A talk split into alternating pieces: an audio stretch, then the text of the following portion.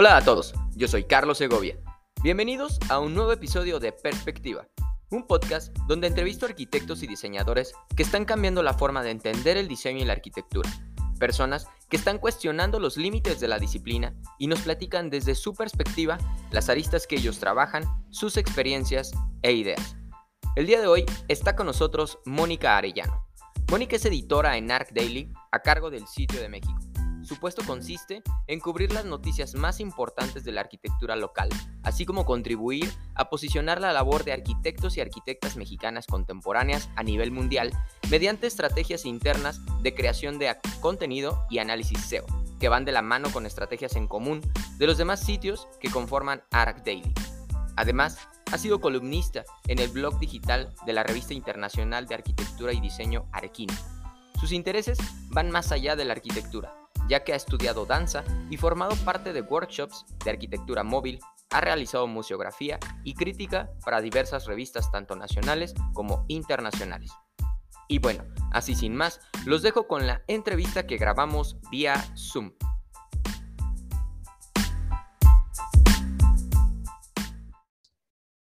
Hola a todos, bienvenidos a un nuevo episodio de Perspectiva. El día de hoy, pues bien contentos, bien emocionados de estar platicando con Mónica Arellano en la Ciudad de México.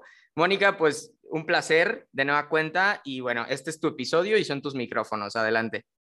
Hola Carlos, hola a todos. Pues estoy muy contenta de estar aquí platicando con ustedes de temas tan interesantes y de conocer a Carlos. Eh, creo que va a ser una plática muy padre y bueno, veremos, veremos en, qué se desemboca toda esta conversación. Exacto, exacto. Vamos a ver en qué rumbo toma y, en qué termina. Y, y, pues antes de eso, como ya es costumbre, me gustaría que nos platiques, Mónica, cómo empezaste, ¿no? O sea, porque al día de hoy trabajas en Arc Daily, eres editora de, del sitio o del contenido de México pero ¿cómo le hizo Mónica Arellano para llegar a donde está? Platícanos un poquito de eso. Bueno, pues todo empieza porque tuve una crisis muy fuerte cuando estudiaba arquitectura. Ok. Eh, desde que entré como que sabía que quería estudiar arquitectura, pero me decepcionó un poco como los métodos de enseñanza y como que sentía que no pertenecía mucho a pues a la línea que los profesores y que los planes de estudio como que trazan. Entonces yo la verdad lo que hacía era saltarme mis clases e ir a leer a la Biblioteca Central Teoría de la Arquitectura y me obsesioné muchísimo con todas esas clases de investigación y, y teóricas. Entonces en 2015 eh, bueno, yo también estudié danza, entonces, ante, más o menos como en tercer, cuarto semestre fue cuando me di de baja y entré de lleno a estudiar danza un año en una escuela de danza comercial. Em, soy muy buena en danzas urbanas, en danzas contemporáneas. Entonces, yo estaba feliz de la vida porque dije, wow, me quiero dedicar a la danza, pero bueno, mi papá me dijo, no, tienes que volver a la carrera. ¿qué, vas, ¿De qué vas a vivir, no? Sí, mi papá estaba muy preocupado por mi futuro y acordamos que iba a ser un año nada más.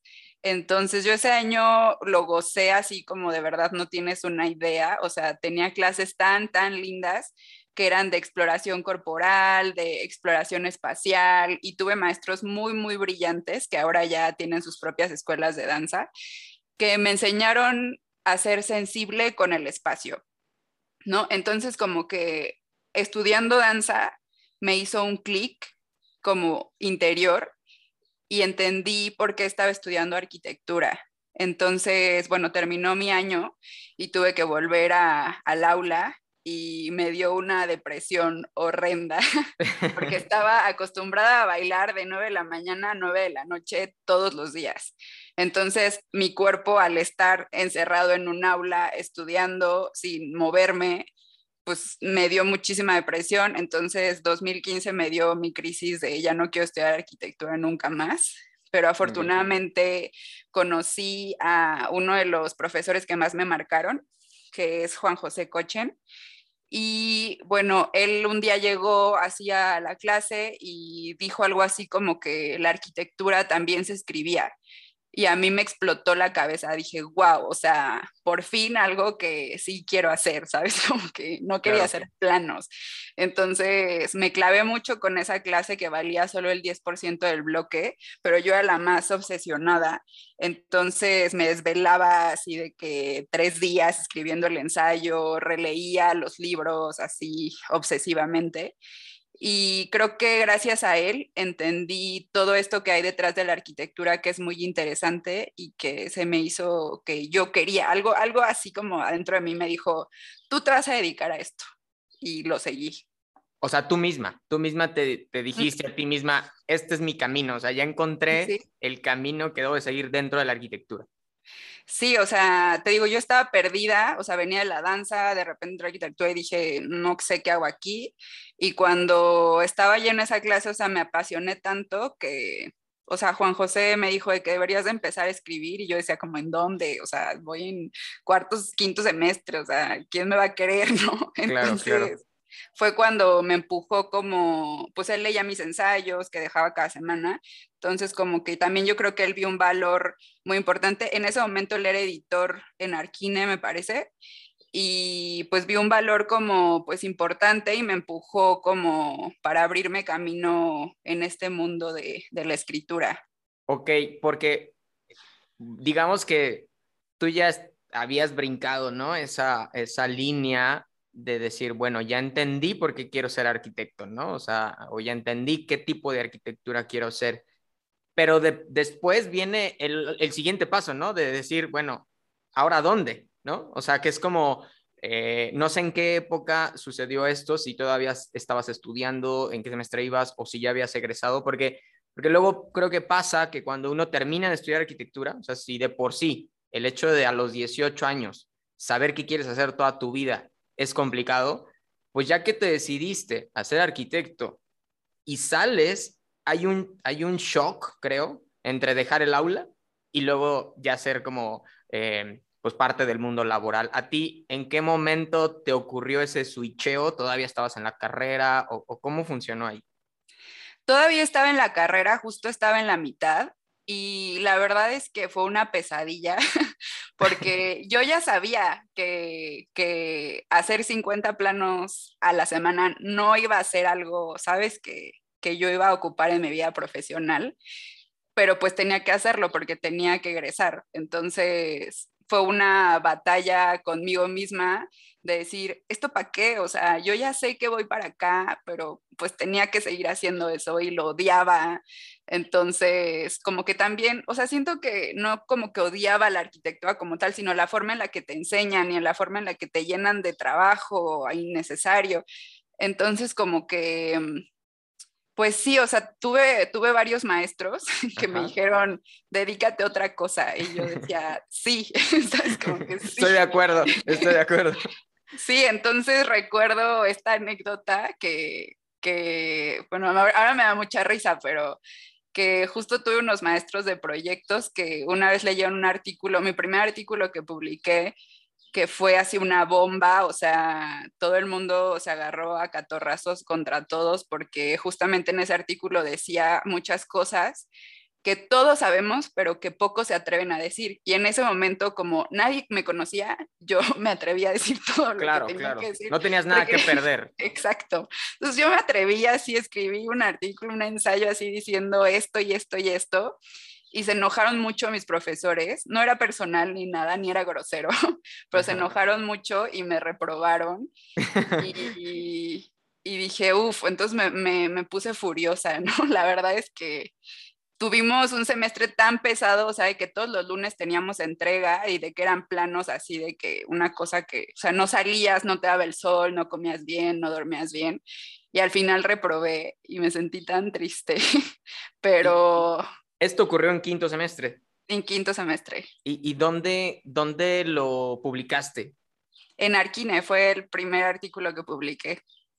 Bueno, se llamaba... Pásanos, pásanos cómo se llama híjole, se, llama Estudiar eh, Arquitectura en Tiempos Líquidos o algo así, y fue porque justamente me obsesioné con el libro de Bauman de Tiempos Líquidos, y que lo leí yo creo que seis veces, o sea, y que me metió así como mucha furia, ¿no? Estaba yo como muy enojada con, con la vida y con el mundo y pues fue muy polémico y ahora me da mucha risa, pero en el momento me dio mucho pánico, honestamente. Entonces, en ese momento entiendo que por una parte te abrió una puerta, ¿no? O sea, por una parte el mundo supo quién era Mónica Arellano o tu facultad o tu entorno supo quién era Mónica Arellano, pero por otro lado te cerró puertas, ¿no? O sea, así como ganaste público, así perdiste otro porque pues tus, tus profesores y, o demás pues te, te reprobaron. Pues sí, se puede decir que en realidad en ese punto lo entendí como, ¿por qué estoy reprobando? O sea, tanto trabajo que le puse a esto, pero ¿sabes qué fue un ganar? Porque cuando estaba yo en desfasado, quinto semestre desfasado en la Facultad de Arquitectura y de la UNAM, y luego eh, entré a regular quinto semestre y en quinto semestre tuve maestros maravillosos, conocí a los que son ahora mis mejores amigos, a Emiliano, que es mi mejor amigo y que justo él estaba viviendo la misma crisis que yo y que nos unimos como para darnos ánimo y como también para protestar frente a la escuela, pero con trabajos académicos. Entonces, fue, gané más de lo que perdí. O sea, siento que la vida me puso en el lugar en el que tenía que estar. Súper, súper. Sin embargo, bueno, eso sucedió en el 2015, mencionaste. Ok, 2015, eh, estudiando quinto semestre en la UNAM. Digo, estoy tratando de como de poner a todos como en ese contexto, ¿no? Este, y, sin embargo, pues tú ya estabas escribiendo en, en, Arquine, ¿no? O sea, también escribir en Arquine no es cualquier cosa, ¿no? Entonces, eh, de ahí cómo fue después, ¿no? El, el, el camino, porque pudo, pudo ser un poco complicado porque ya tenías un poco más de reflector, ¿no? Pues en realidad lo de Arquine yo lo tomé como algo que me daba ilusión y que me mantenía como a flote. O sea, para mí escribir un artículo al mes me daba mucha ilusión. O sea, como que me hacía olvidarme completamente de todas las frustraciones que tenía dentro de lo que para mí era estudiar arquitectura o no. Entonces, y pues como que me daba esa voz y me conectaba como con gente para saber que yo no era la única que pensaba eso. Eh, entonces, más o menos fueron dos años que estuve así como escribiendo mensualmente sobre pues lo que pasaba. Y siento que fue un lindo ejercicio y un lindo registro porque ahora cuando quiero escribir un artículo siempre vuelvo a, lo que escribí al principio para no olvidar em, pues mis valores, ¿sabes? Como que lo que me movía en ese momento y que me emocionaba tanto, ¿sabes? O sea, para, sí, para no perder como esa pasión y esa chispa, esa ilusión que me da escribir. Sin duda, sin duda, ¿no? Regresar a las bases, eh, no, no, perder, no sé, el piso, este, acordarte de lo que pensabas. Y, y entonces duraste dos años escribiendo en Arquine y entonces eh, egresaste a la par que terminaste, que terminó tu periodo en Arquine. ¿Cómo, cómo, cómo fue ese, ese siguiente paso?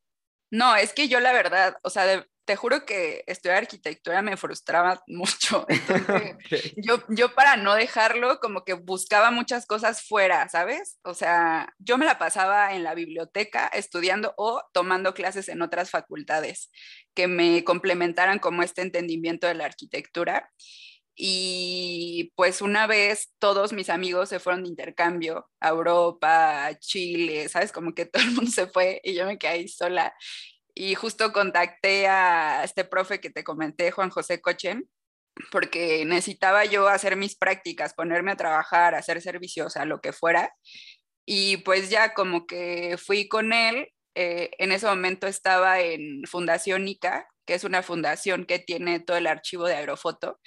Entonces yo llegué a apoyar a él, que era el coordinador de proyectos especiales, y lo que hacíamos era eh, exposiciones, editamos algunos libros y pues básicamente nuestra misión era como sacar todo ese archivo para que la gente lo conociera. Y una de esas cosas que planteamos fue también estar como en medios digitales y fue así que llegué a Art Daily, porque pues es la plataforma de arquitectura más visitada del mundo y lo que hacíamos era que yo escribía los artículos, nosotros les dábamos las fotos y ellos lo publicaban. Entonces, me parece que cada 15 días sacábamos un artículo así de un edificio histórico, ¿sabes? Y pues era maravilloso porque literal yo tenía a la mano todo el archivo, o sea, de que el CUPA, de así de cuando estaban haciendo la cimentación y es como maravilloso ver esas cosas. Entonces como que me apasioné muchísimo por la historia de, de los edificios y por la línea editorial que tenía Art Daily, ¿no? O sea, como que yo soy muy académica cuando escribo de repente, pero cuando escribes en web tiene que ser diferente. Y entonces como que empecé a aprender eso y, vi el alcance que tenía con los lectores y pues me explotó la cabeza. Dije, de aquí soy. ¿Y cómo, cómo, cómo es eso de, que es diferente escribir, digamos, de forma tal vez académica tradicional, a escribir en web? ¿Cuál es la diferencia? Sí, bueno, tiene que ver mucho con el lenguaje que utilizas y con cómo te diriges a la gente, porque por ejemplo en iDaily pasa que la línea editorial que buscamos es que un artículo de arquitectura todo el mundo lo pueda leer, o sea, que no tenga como lenguaje muy específico de arquitectura. Obviamente hay cosas que son muy específicas y no pueden cambiar, pero que se hacen referencias y que puedes buscar como en otros links. Pero también algo que me pasaba con la arquitectura era como que yo sentía que era muy elitista, ¿no? O sea, cuando yo estaba estudiando como que veía los textos que era, pues tenían muchas palabras que solo tú como arquitecto lo entendías y que en realidad no eran tan necesarias, ¿no? O sea, a mí lo que más me apasiona de la arquitectura es cuando la gente que no es arquitecto o arquitecta habla de arquitectura. Claro, claro.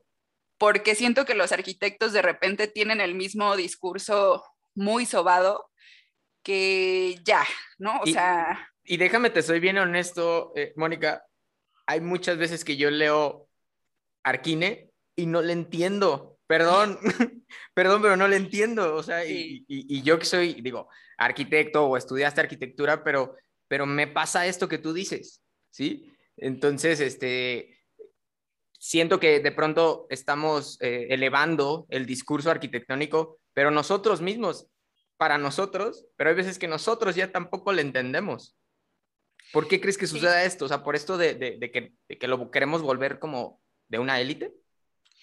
Yo no sé si eh, esta verdad sea la verdad absoluta, pero lo que pienso es que hay mucho ego en la arquitectura. Entonces, mientras, más, mientras menos te entiendan, más inteligente eres, ¿sabes? Como que de repente pasa un poco así. Y a mí me pasaba, pues, digo, con los libros que leí en la facultad, que de repente yo decía como, qué pesado, o sea, es pesadísimo leer esto, ¿sabes? Como que no. Claro. Y justo algo curioso que pasó fue que unos de los libros que más me marcaron en la carrera son libros que no tienen que ver con arquitectura. Por ejemplo, hay un libro que se llama El cuerpo poético de Jacques Lecoq, que es una persona que hace teatro y que tiene una escuela de teatro y que habla de arquitectura y que habla del espacio, pero no con un lenguaje súper, ¿sabes? Sí, claro, no, no con un lenguaje arquitectónico, ¿no?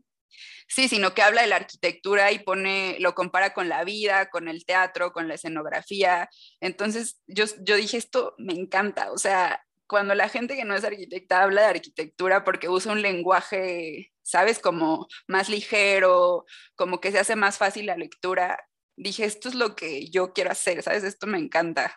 O sea, volver al alcance de cualquier persona el, el discurso arquitectónico o hablar de arquitectura.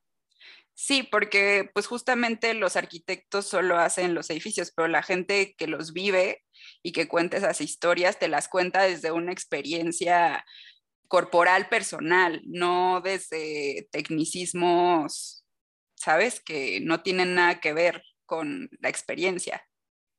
Y entonces llegas a Arc Daily en 2018, ¿no? O sea, llegas hace cuatro años aproximadamente, llevas, y, siempre has, em, digamos, ocupado el mismo puesto, siempre has hecho la misma actividad o has tenido ahí algunos cambios dentro de Arc Daily? No, en realidad el, en 2018 yo estaba haciendo mi tesis y estaba trabajando en un despacho em, de arquitectura, que estuve solo tres meses, la verdad. ¿Haciendo planos? Sí, haciendo planos, yendo a obra. Y, y, estaba con mi tesis, con el trabajo de, de arquitecta, y entré como medio tiempo a Daily, como para, pues porque no me daba la vida, la verdad. O sea, como que te digo, yo estaba buscando todo lo que pudiera hacer para distraerme un poco de eso, pero pues no me daba la vida, entonces como que yo tenía esa espinita de que quería trabajar como arquitecta y bueno, lo hice, no me encantó, la verdad. Em, y pues bueno, pasó que, que estuve, te digo, tres meses ahí y tres meses de medio tiempo y luego pasé a estar tiempo completo. Y al principio llevaba eh, contenido editorial y también redes sociales. Y bueno, luego con el tiempo fueron subiendo las responsabilidades y como que la carga de trabajo. Y ahora ya no llevo redes sociales, pero lo que, o sea, siento que cada año mi, mi, mi, mi, labor como que ha evolucionado, igual siento que es algo muy humano, como para que no te aburras, como para que encuentres nuevos retos, que en realidad mi trabajo es súper divertido, pero ahora estoy muy enfocada en justo hacer este tipo de cosas que estamos haciendo, de conectar con la gente, de conectar con otras plataformas, de asistir a eventos, de dar charlas, sabes, de hacer partnerships con otros eventos, que es a mí algo que me mueve mucho porque he conocido a gente increíblemente talentosa y maravillosa. Sí, sí, suena, suena maravilloso y por eso la pregunta tal vez para mí obligada es, ¿cómo es trabajar en ArcDeli? O sea, porque pues uno tal vez eh, visita tal vez a diario, cada semana, ves ahí contenido, eh, pero eh, en alguna ocasión yo escuché una conferencia de David Basulto y él comentaba que pues ni él se había dado cuenta de lo que había creado, ¿no? Que un día se dio cuenta que había creado una startup, ¿no? O sea, un arquitecto había creado una startup en, en, en Santiago de Chile, pero que en alguna ocasión se lo quisieron llevar a Silicon Valley, él dijo que no, entonces, también, también a mí cuando escuché eso, me voló la cabeza y dije, wow, o sea, otra forma de hacer arquitectura. ¿Cómo es trabajar en Art Daily, Mónica?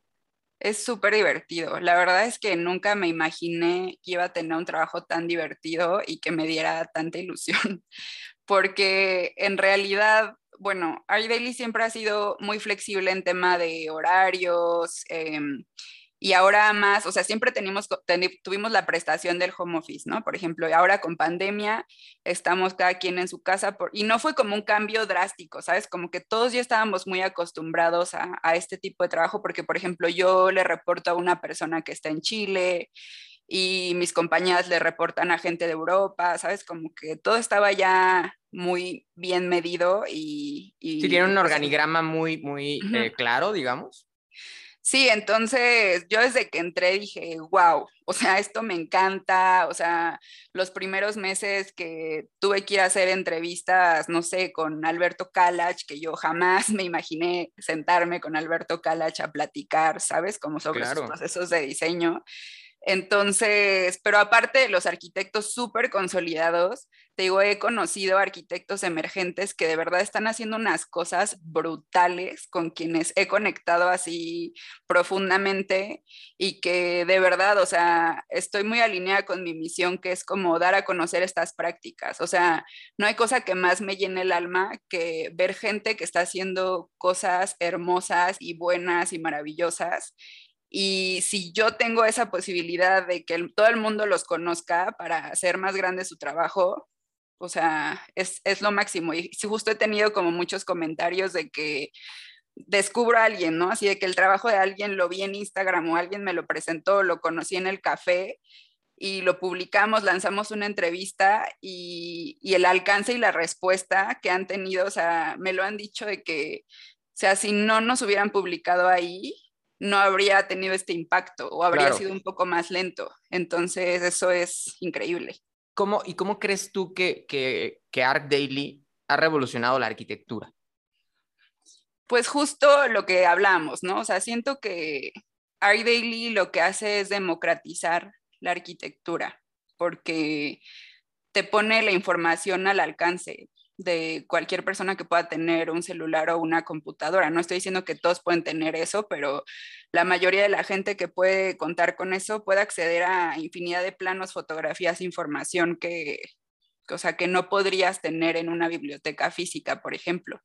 Entonces, a mí me pasaba mucho que en la facultad de repente quería estudiar eh, sobre la obra de Luis Barragán y que era súper difícil conseguir un plano, conseguir un texto, conseguir un no sé qué, o sea, de Barragán, que pues es un premio Pritzker, ¿no? Claro. Entonces no, no había como esa información y eso no pasó hasta apenas hace un año, dos años, no recuerdo, que la Fundación Barragán puso todo digital.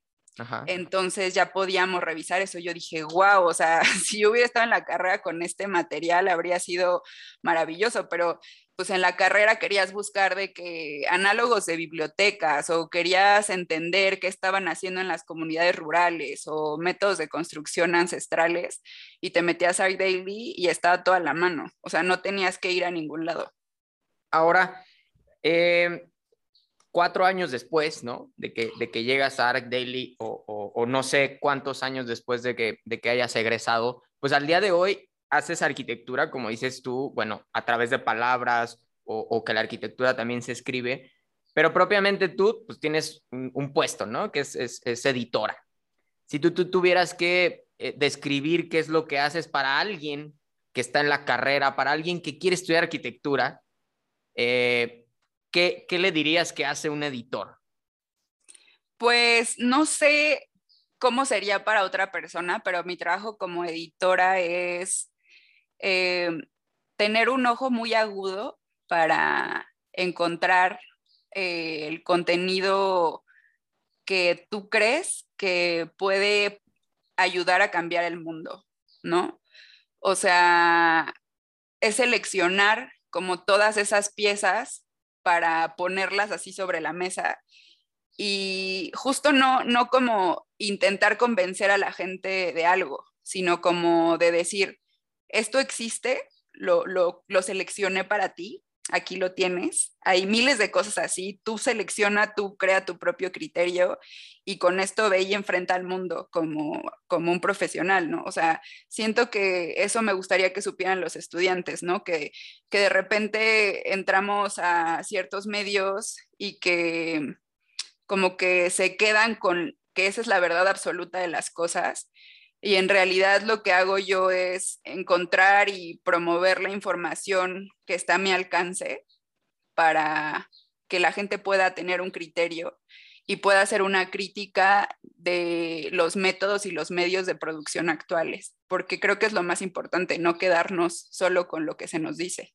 Ok, ok, porque, y bueno, ya, ya si nos adentramos tal vez un poquito más como en, como en lenguaje o en actividades, hay, hay algo que, que, se menciona que es como el, análisis SEO, ¿no? ¿Qué es, ¿Qué es eso? ¿no? porque de pronto para alguien que ya escribe en web, para alguien que está familiarizado con el Internet, pues ya sabe a qué se refiere, pero para un arquitecto recién egresado que solo le hablas de construcción, ¿qué, qué es análisis SEO?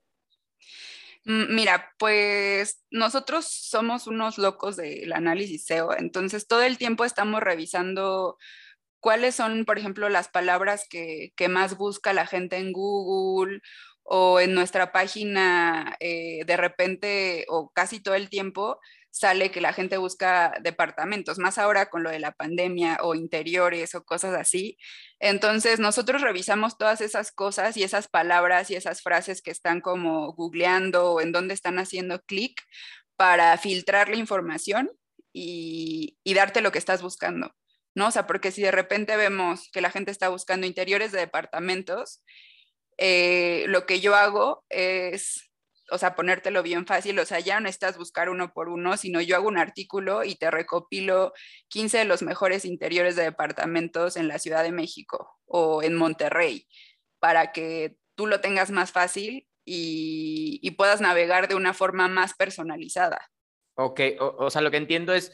Em, básicamente, bueno, es como ustedes eh, filtran el contenido que nosotros sin querer estamos tal vez buscando, ¿no?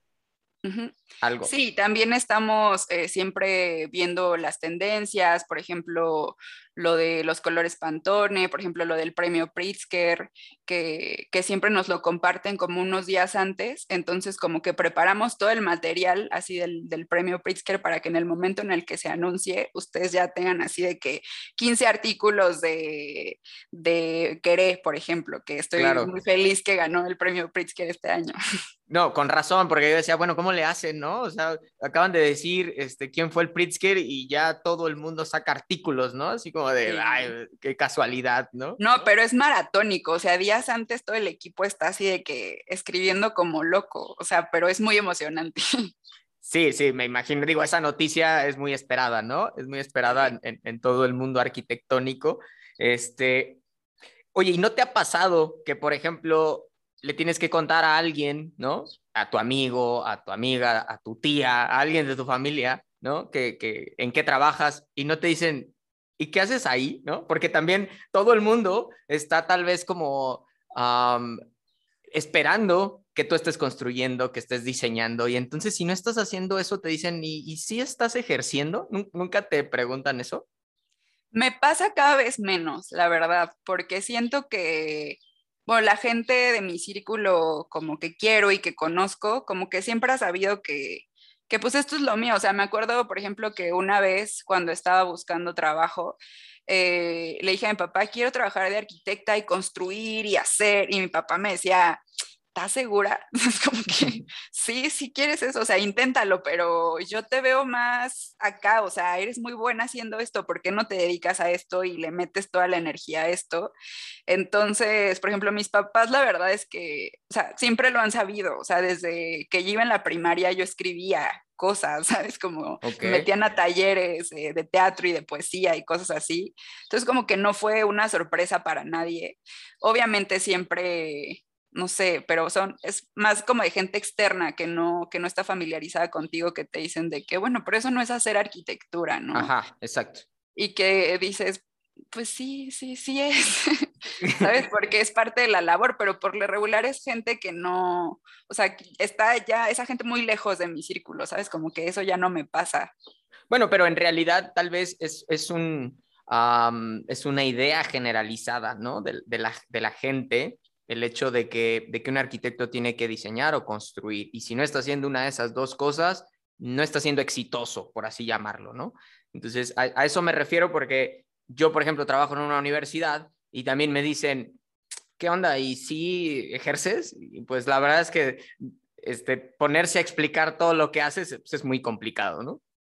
Pero pasa cada vez menos, y te lo voy a decir, o sea, pasa cada vez menos con las nuevas generaciones, porque si bien responde a, justo esta curiosidad por la transdisciplina, creo que también responde a factores económicos, que la verdad es que no todos los que egresamos vamos a construir, afortunadamente, o sea, porque las ciudades son gigantescas ya, o sea, ya por favor, o sea, se, se nos están yendo de las manos y afortunadamente no todos los egresados van a hacer eso y creo que nuestras generaciones y las nuevas que vienen, y todavía me atrevería a decir que cinco años más arriba que yo, lo entienden perfecto. O sea, creo que, creo que ese tema es más como de arquitectos que se educaron como con la raíz así de que súper plantada en el movimiento moderno, que pues no era otra cosa que eso. Pero afortunadamente pues las nuevas generaciones están haciendo, están poniendo ejemplos de todas estas cosas que se pueden hacer. Bueno, y tú eres una de ellas, tú eres una, una de esas nuevas generaciones y entonces a lo mejor ya lo hemos abordado, ya nos has platicado un poquito este, el cómo llegaste y, y, que siempre ha sido lo tuyo escribir y demás, pero ya al día de hoy, ¿cómo crees tú que estás impactando a la arquitectura por medio de lo que tú haces? O sea, ¿cómo, ¿Cómo es para ti hacer arquitectura por medio de, palabras, de, textos? Pues yo creo que lo más importante de, escribir sobre arquitectura es justamente este registro de lo que está pasando en este momento, ¿no?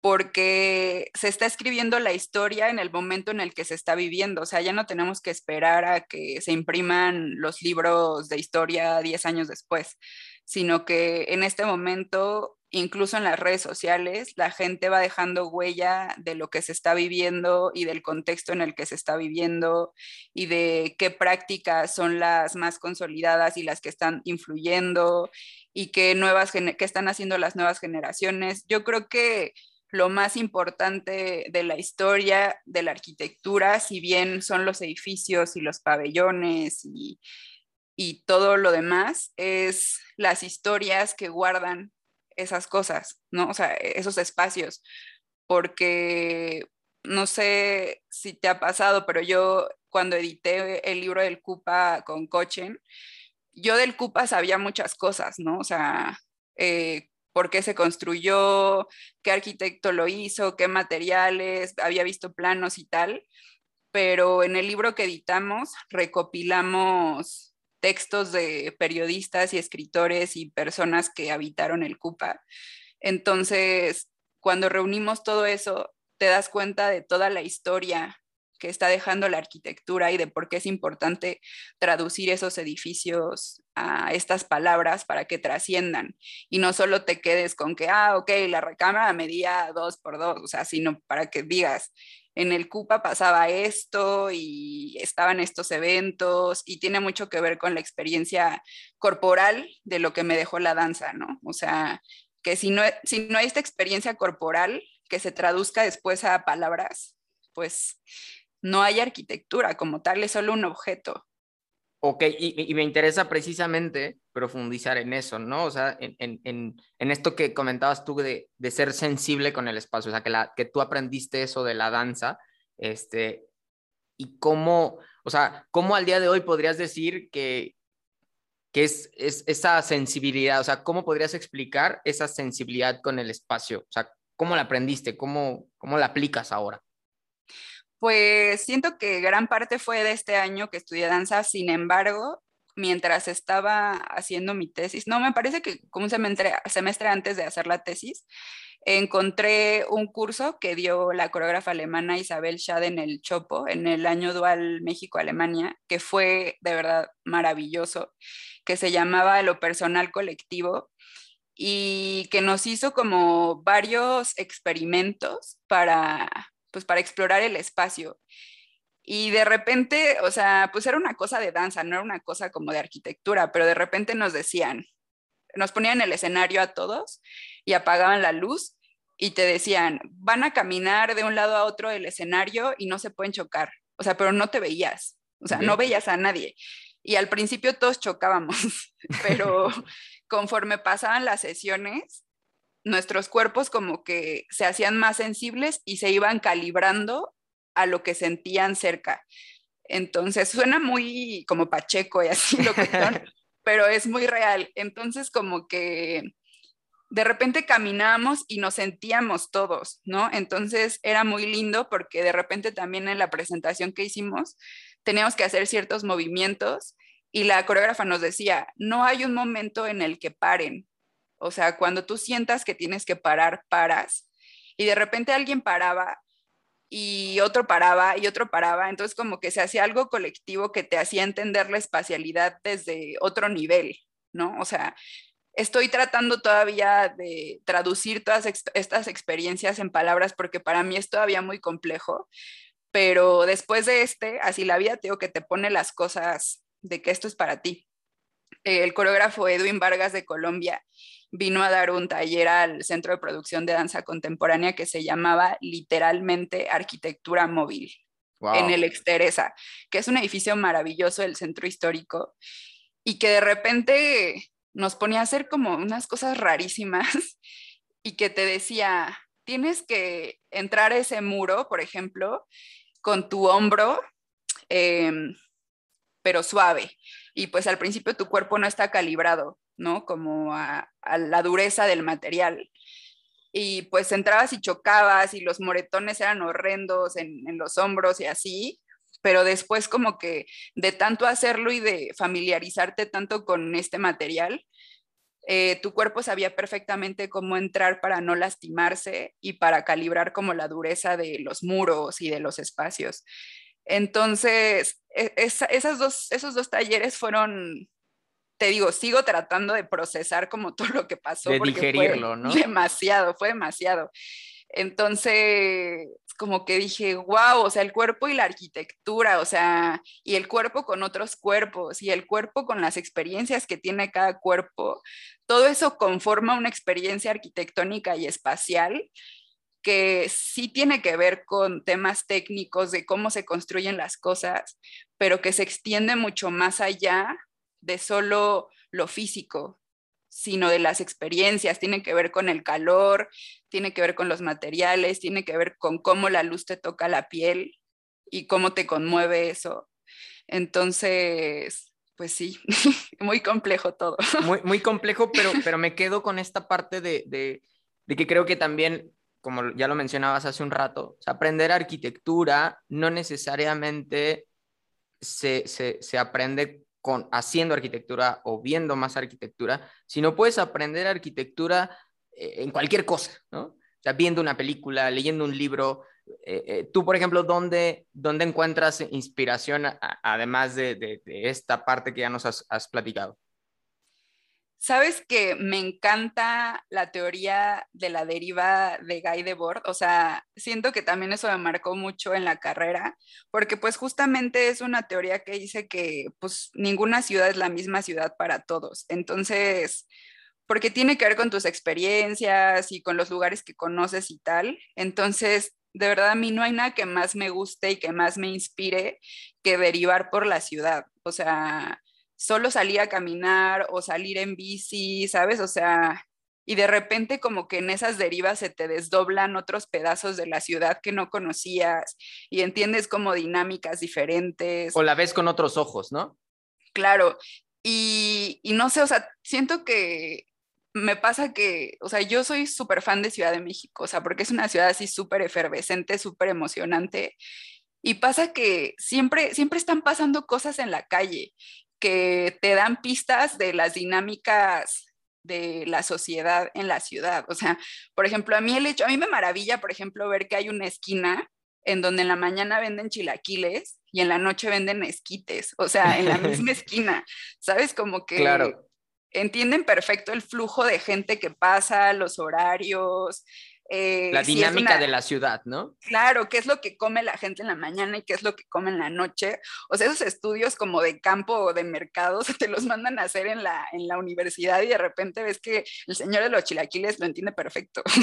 claro, claro, claro, pero es, es como memoria colectiva un poco, es este, pues que la ciudad se camuflajea, este, vive, este, eso me parece, a mí también, yo soy fan de la Ciudad de México, cada que puedo este, la visito porque yo siempre lo he dicho que, bueno, existen estas grandes urbes alrededor del mundo, pero que nosotros tenemos una a la vuelta de la esquina, ¿no? O sea, de Irapuato, donde yo estoy, a, la Ciudad de México, hacemos cuatro horas y puedo estar tocando pues una urbe del nivel de Tokio, de Nueva York, de Australia, de la de la que me pongas, ¿no? Y sabes qué pasa, o sea, que esto también lo puedes ver en tu ciudad y que hoy como que lo recordé, o sea, porque en la mañana fui al yoga súper temprano y como que, pues, no sé, la temperatura de la, de la ciudad, ¿no? En la mañana. Y ves como de repente la ciudad como que empieza a palpitar y como que va despertando y sabes que imaginé como, como un teatro, o sea, como si la ciudad fuera un teatro y yo veía como al del café sacando sus mesitas, ¿no? O sea, montando su escenario, al de los tamales poniéndose. Entonces, como que entender esta ciudad así como un gran escenario, como un gran teatro en el que pueden pasar como cosas así loquísimas inesperadas, eh, me emociona mucho y creo que todo arquitecto, arquitecta, ya sea se dedique o no a hacer arquitectura propiamente con planos, eh, debería de, experimentar esto, ¿no? O sea, de poner atención a, esta, a estos momentos. Claro, como, como aprender a primero observar, ¿no? Este, a, a ver eh, la dinámica para poder responder a eso, ¿no? De pronto creo que abordamos los proyectos de forma distinta, que es como desde la forma para, para llegar a, no sé, a, no sé, apantallar a un cliente, ¿no? Con una forma cuando la, tal vez la respuesta está en, en, los usos del espacio, ¿no? Más que en la forma.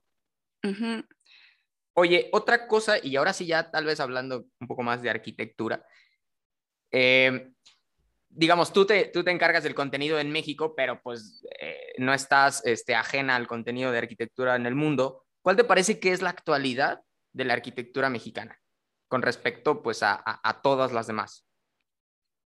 Yo creo que la arquitectura mexicana está apostando cada vez más por volver a las raíces, por volver a los materiales, ¿sabes? Como por volver a la calidad humana que tiene que ser la arquitectura y que cada vez hay menos proyectos como de gran escala, pero que los proyectos de mediana o de pequeña escala están siendo cada vez más complejos porque los y las arquitectas que los están llevando a cabo como que se están clavando en cosas que tienen mucho valor, que por mucho tiempo no se vieron, ¿no? O sea, como este lado humano de, poner al, usuario en el centro de la arquitectura y a la experiencia corporal de, de, la arquitectura.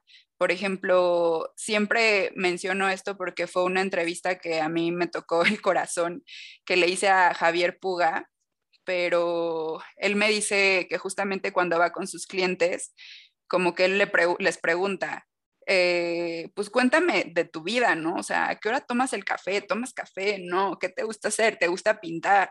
¿Sabes? Porque conforme vas pensando en esas actividades, es más fácil trazar como un escenario para que sucedan.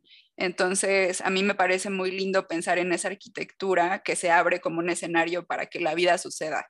Y creo que me atrevo a decir que las nuevas generaciones de arquitectura en México están apostando por esas cosas. Un poco por el regionalismo, por los materiales, este, pero también por la memoria, ¿no? Como por esta parte de, de pues yo me acuerdo que en casa de mi abuelita siempre hacíamos estas cosas o siempre había estos materiales, olía el espacio así, o sea, ya no tanto dejan, dejarnos llevar por la forma y por las tendencias, sino por la memoria, la nostalgia. ¿Crees un poco eso? Sí, y justo como que siento que en tiempos de crisis tan duras, donde lo estamos viviendo, estamos buscando aferrarnos a algo que, nos dé ilusión, ¿no?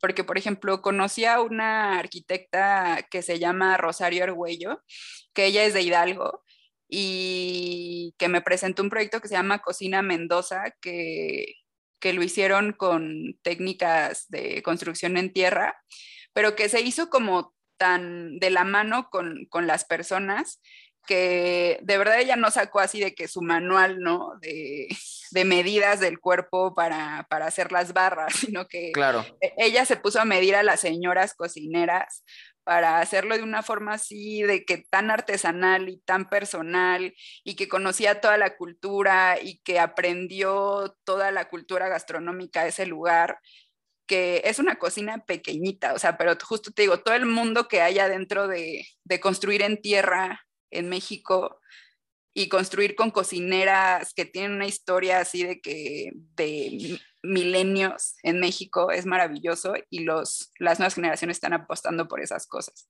Qué padre, la verdad es que eh, em, estoy totalmente de acuerdo con lo, con lo que mencionas, ya en episodios pasados también hemos hablado de eso, este, de que eh, en, en, realidad la arquitectura vernácula en México eh, era un poco hacer arquitectura en tierra, y lo dejamos de hacer, ¿no? Y ahora como que lo estamos recuperando, estamos eh, eh, echando, echando mano de la memoria y, estoy totalmente de acuerdo con lo, con lo que acabas de decir. Mónica, digo, ya casi llevamos una hora platicando, yo encantado de seguirle, pero, pero bueno, hay que ser este, eh, respetuosos con, con, tu tiempo. Ah, y bueno, antes de, irnos, ya estamos finalizando, ¿qué, ¿qué le quisieras decir al público que nos escucha? Digo, en la mayoría son estudiantes o personas recién egresadas o, que van empezando ¿no? a encontrar un poquito ese camino este, dentro de la arquitectura? ¿Qué, qué, qué, te gustaría como transmitirles? Yo lo que quisiera decirles es que la arquitectura no lo es todo, que les sugiero que busquen eh, alguna otra disciplina o alguna otra actividad, porque todas esas cosas que están a la periferia eh, van a complementar su labor como arquitectos y como arquitectas de una forma que nadie más lo va a poder hacer. Por ejemplo, yo me acerqué a la danza, hay gente que se, que se acerca a los deportes y que tiene un, un, entendimiento corporal distinto, hay gente que se acerca a la música, ¿sabes? Como que hay gente que se acerca a la pintura y que todo eso complementa y enriquece profundamente su labor como arquitecto, pero principalmente como ser humano. Entonces, formar seres humanos completamente felices, sanos y libres de pensamiento, creo que es lo mejor para la sociedad.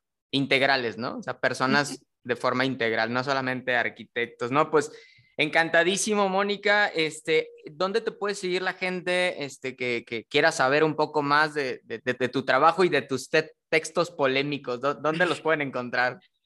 Pues por lo regular soy muy activa en redes sociales, tanto en Twitter como en Instagram, entonces estoy como arroba Mónica Arellano bajo, entonces luego de repente ahí comparto lo que estoy haciendo eh, o con quienes estoy que yo creo que les podrían inspirar bastante eh, y pues eso, por allá nos vemos. Venga, bueno, pues muchísimas gracias de nueva cuenta. A Perspectiva lo pueden encontrar en Instagram como Perspectiva-bajo el podcast. Muchas gracias de nueva cuenta, Mónica, por acompañarnos y muchas gracias a todos. Nos vemos en el próximo episodio. Chao. Bye, bye.